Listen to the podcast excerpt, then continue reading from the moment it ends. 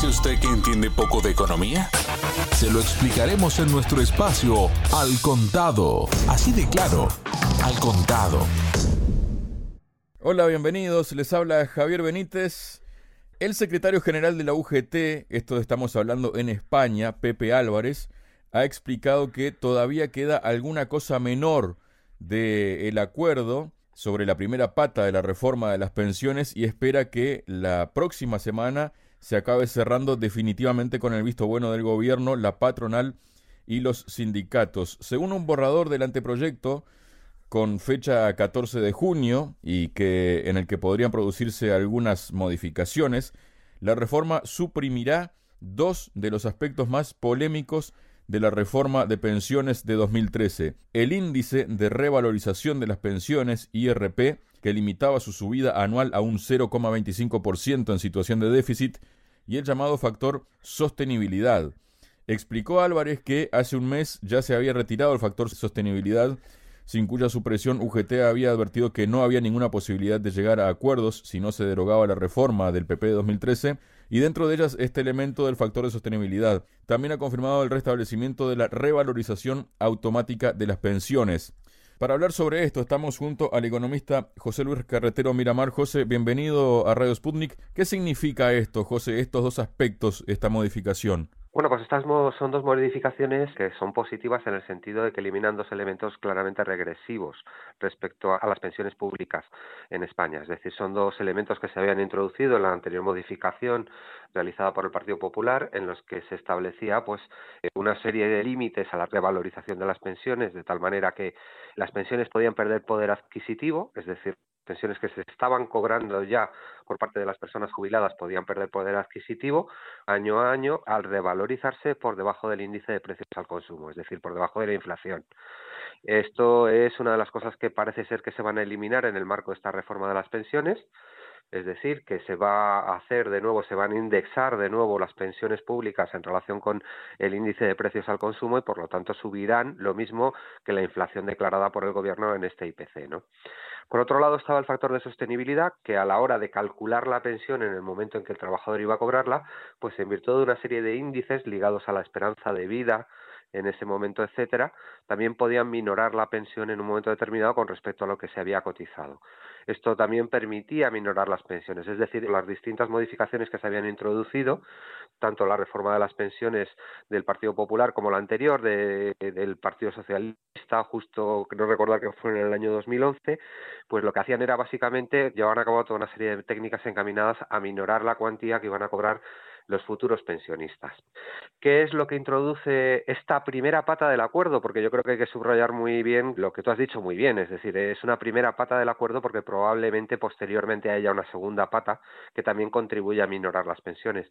Sin embargo, lo que se ha hecho con esta primera pata, lo que parece ser que se desprende de los borradores que han ido por ahí moviéndose, de las noticias que ha habido respecto a en qué va a consistir esta primera modificación del gobierno actual, va a consistir básicamente en medidas encaminadas a tratar tratar de realizar o tratar de igualar la edad legal de jubilación, que en estos momentos está en los 67 años, con la edad real de jubilación, porque hay una problemática también en torno a las pensiones en el Estado español en relación con el hecho de que hay mucha gente que se prejubila o que se jubila anticipadamente, ¿no? Entonces hay toda una serie de medidas que podrían ser discutibles, algunas son realmente discutibles, encaminadas precisamente a eso, alargar la vida, alargar el momento o atrasar el momento en que los trabajadores se jubilan, tanto por medio de cotizaciones y descuentos en las cotizaciones de la seguridad social de los empresarios, como por la vía de las rebajas en las pensiones que luego posteriormente van a cobrar los propios trabajadores a la hora de jubilarse anticipadamente. Justamente a eso quería ir, José, porque se habla, ¿no?, de que el texto modifica el procedimiento de solicitud de jubilación anticipada por razón de la actividad y reforma la regulación de la jubilación anticipada no imputable al trabajador, ¿no?, involuntaria. Las personas que trabajan en empresas cuyos centros de trabajo no se consideren móviles o itinerantes y que sean despedidas por rechazar un traslado que implique cambio de residencia podrán acceder a la jubilación anticipada si cumplen los requisitos establecidos para acogerse a esta modalidad. También podrán acceder a la jubilación anticipada aquellos trabajadores que sean despedidos tras imponerse su empresa una modificación sustancial de sus condiciones de trabajo. Para poder acceder a la jubilación anticipada involuntaria se exigirá tener cumplida una edad que sea inferior en cuatro años como máximo a la edad legal de jubilación aplicable en cada caso, encontrarse inscrito como demandante de empleo y acreditar un periodo de cotización efectiva de 33 años. Y aquí vienen los números, ¿no? Porque en estos casos la reforma establece que a la pensión de jubilación se le aplicarán una serie de coeficientes reductores por cada mes o fracción de mes en la que se adelante la edad legal. Estos coeficientes oscilarán desde el 0,50% de reducción por un mes de adelanto si se tienen cotizados 44 años y 6 meses o más, hasta el 30% de reducción que se aplicará por adelantar la jubilación 4 años, 48 meses, si el periodo de cotización es inferior a 38 años y 6 meses. Parece un poco rocambolesco todos estos datos, ¿no? Pero en definitiva, ¿era esto que te referías tú cuando hablabas de cuestiones discutibles? Sí, bueno, hay cuestiones discutibles desde el punto de vista, en primer lugar, de que se está intentando alargar el periodo de jubilación, es decir, alargar la edad, aumentar la edad a la que realmente se produce la jubilación lo cual hace cumplirse obviamente estas reformas regresivas que habíamos visto en los años anteriores por parte del Partido Popular y del Partido Socialista. Es decir, el problema fundamental es que hay una polémica en torno a las pensiones públicas en España. Las pensiones públicas en España están sostenidas de manera pública por el Estado mediante un llamado sistema de reparto. Son las personas que están cotizando ahora las que pagan las pensiones de los jubilados en este momento. Es decir, no se capitaliza lo que uno cotiza para cobrarlo en el futuro ¿no? Sino que lo que se hace es que los que están trabajando ahora cobran las pensiones de los que están jubilados en este momento. Esto se hace mediante o en base a un acuerdo al que se llegó hace ya bastante tiempo, que es el llamado Pacto de Toledo, que implica un sistema de separación de fuentes. ¿Qué implica este sistema de separación de fuentes? Pues que las pensiones públicas se pretende que se paguen íntegramente con las cotizaciones a la seguridad social que realizan los trabajadores en el marco de su vida laboral. Es decir, no se pagan con impuestos públicos generales, no se pagan con fondos públicos generales, sino que se pagan directamente con las propias cotizaciones de los trabajadores y de empresas al sistema de seguridad social.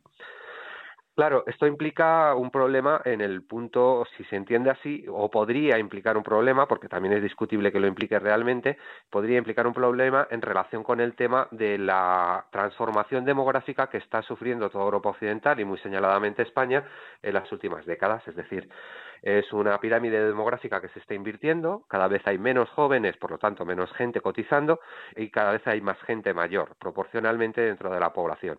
Es decir, que cada vez va a haber más jubilados y menos gente cotizando.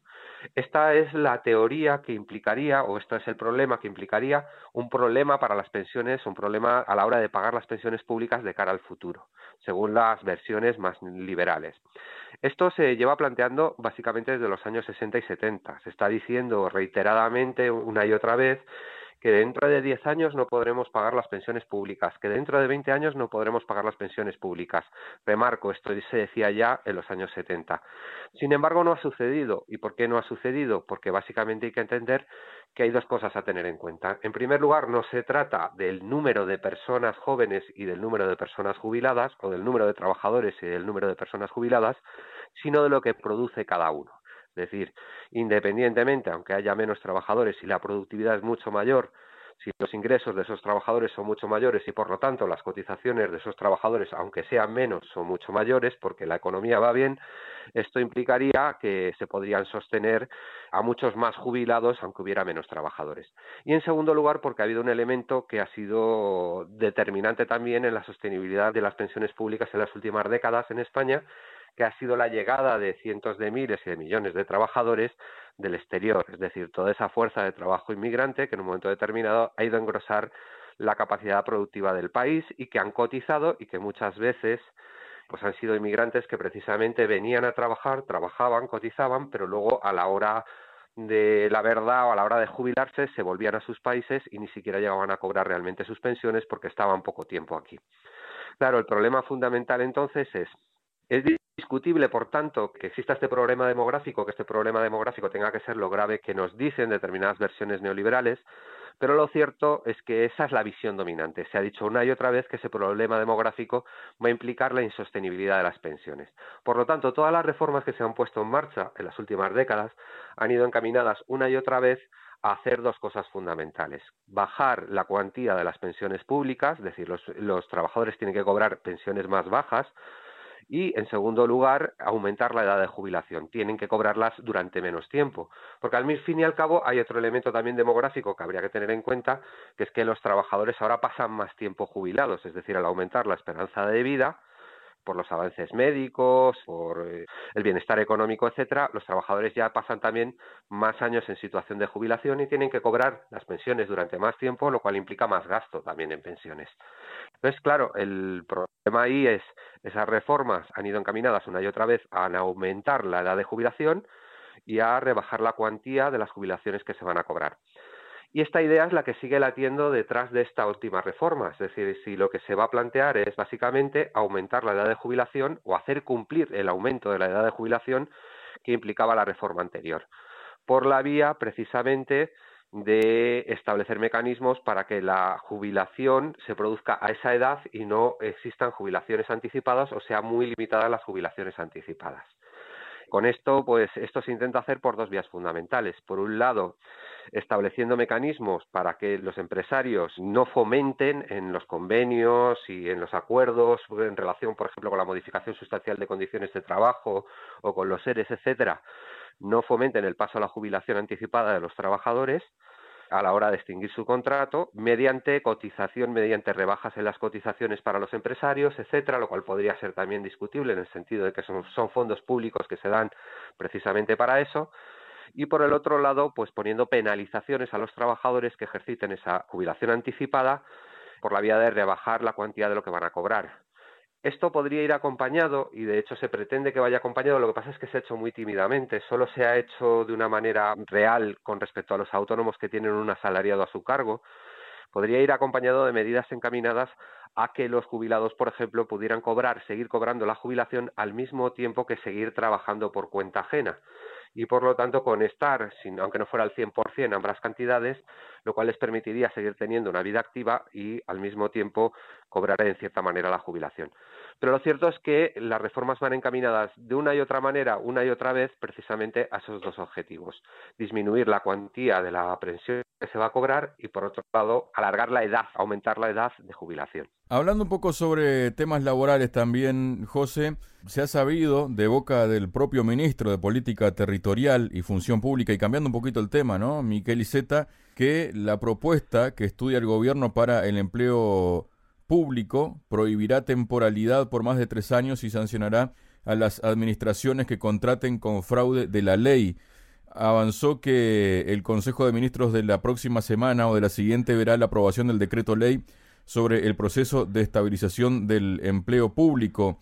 Indicó que es un problema que se arrastra de hace 30 años y que no se puede por ley hacer funcionario una persona que no lo es, por lo que los que no superen las pruebas quedarán en una bolsa de trabajo de interinos. ¿Esto cómo afecta a los funcionarios públicos, a los contratados, quiero decir? ¿Y cómo afecta también, a, digamos, al mercado laboral, por decirlo de algún modo, José? Sí, obviamente esto es un tema peliagudo, porque al fin y al cabo lo que encontramos aquí es que tenemos unas administraciones públicas que de una manera irregular han llegado a tener cerca de un 30% de su personal en situación de temporalidad, ya sean interinos, contratos eventuales, fijos discontinuos, etcétera, etcétera. Tienen toda una serie de gente, una gran parte de la plantilla, trabajando en situación de temporalidad. Y esa temporalidad además es una temporalidad que en la gran mayoría de los casos es una temporalidad en fraude de ley, porque se han traspasado pues los límites temporales que ha establecido básicamente el Tribunal de Justicia de la Unión Europea, que son en torno a tres años, y muchos interinos han estado trabajando como interinos para la administración pública durante más de tres años.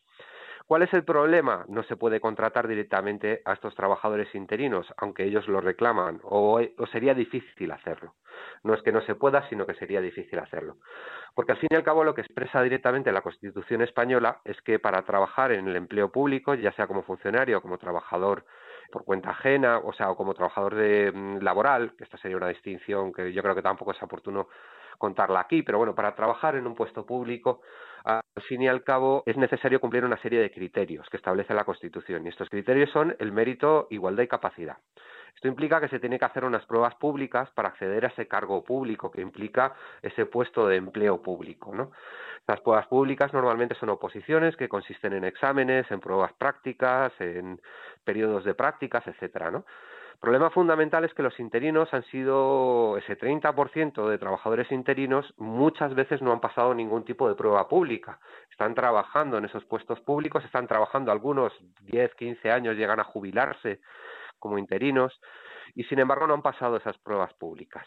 Claro, aquí tenemos un problema entre estos dos elementos. Por un lado, esta gente están como trabajadores en fraude de ley, por lo tanto deberían ser considerados ya trabajadores fijos en cualquier otra empresa, y es lo que ha dicho el Tribunal de Justicia de la Unión Europea, no se puede tener a la gente con contratos temporales cubriendo puestos que no son temporales y por lo tanto deberían ser fijos en esos puestos de trabajo, y al mismo tiempo no se les puede hacer fijos o no se les puede dar eh, todos los derechos de un trabajador fijo porque no han cumplido en su acceso al puesto de trabajo esos criterios de mérito y capacidad, de igualdad, mérito y capacidad. Claro, el problema fundamental está aquí que la justicia europea ha condenado a España una y otra vez por esta situación y le está obligando directamente a tomar algún tipo de resolución.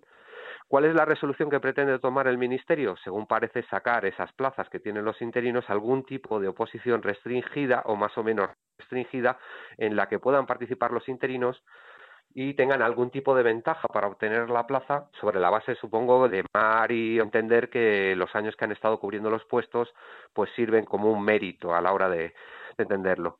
Yo creo que todo esto, pero claro, eso genera también la situación problemática para los interinos de que algunos de ellos pueden no aprobar finalmente ese examen. Entonces, claro, es una situación y tampoco se puede hacer un examen absolutamente restringido en el que no pueda entrar gente que no haya sido interinos por la dicción constitucional.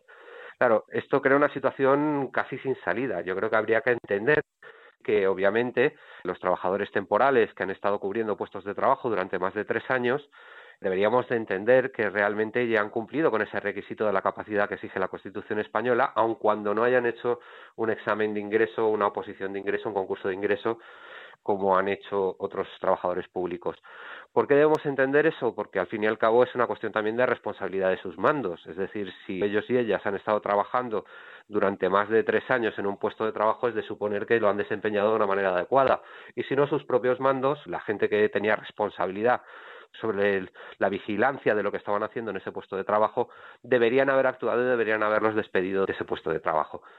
Claro, el impacto que tiene este 30% de temporalidad que existe en las administraciones públicas españolas se puede ver muy bien también, por ejemplo, en el tema de los centros educativos, ¿no? Como en determinados centros educativos, en función también de dónde están ubicados y de la dificultad del centro, etcétera, pues muchas veces hay un porcentaje de trabajadores interinos que puede variar entre el 20, el 40%, incluso más en algunos centros, etcétera y como eso representa un problema no solo para la estabilidad de los trabajadores y para las propias condiciones de trabajo de los trabajadores, sino incluso para la propia calidad de la enseñanza, porque son trabajadores, los interinos, que van cambiando de centro cada año, que nunca se terminan de adaptar a las formas de trabajar de cada uno de los centros, que nunca tienen esa relación estrecha que se acaba estableciendo entre los docentes y los alumnos de una misma zona geográfica cuando se van reiterando los años en que tú estás allí, etcétera, etcétera. Yo creo que esto es demostrativo de que tarde o temprano, y yo creo que más temprano que tarde, el Estado español va a tener que tomar medidas respecto a esto y solucionar el problema de los trabajadores públicos, de los empleados públicos en fraude de ley, porque al fin y al cabo están en fraude de ley. Están ocupando puestos fijos, definitivos, necesarios, estructurales, y los están ocupando, sin embargo, con contratos temporales durante un tiempo que resulta abusivo. Muchas gracias, José. Pues muchas gracias. Sputnik a cada momento, en cualquier parte del planeta, para traerte la información.